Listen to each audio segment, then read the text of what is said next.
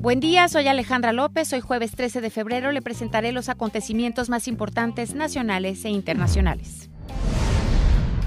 Luego de varios meses prófugo de la justicia, Emilio Lozoya fue detenido en Málaga, España.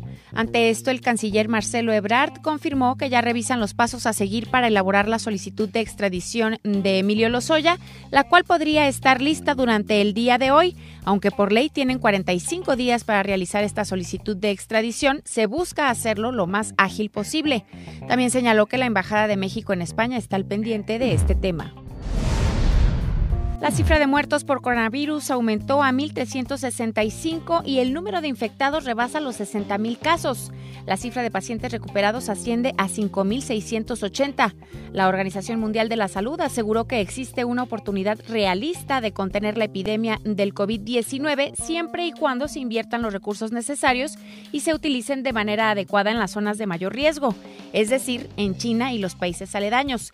Cabe señalar que autoridades de salud confirmaron 44 casos nuevos de COVID-19 entre los pasajeros que se encuentran en cuarentena a bordo del crucero del Diamond Princess, que se encuentra en el puerto de Yokohama frente a las costas de Japón, elevando así a 218 el número de casos en este crucero.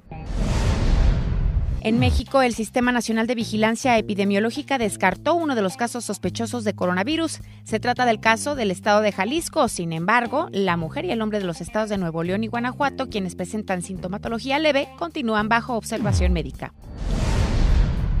El Consejo Universitario de la Universidad Autónoma de México aprobó crear una nueva licenciatura en Ingeniería Aeroespacial. Esta sería la 129 que ofrece la máxima casa de estudios.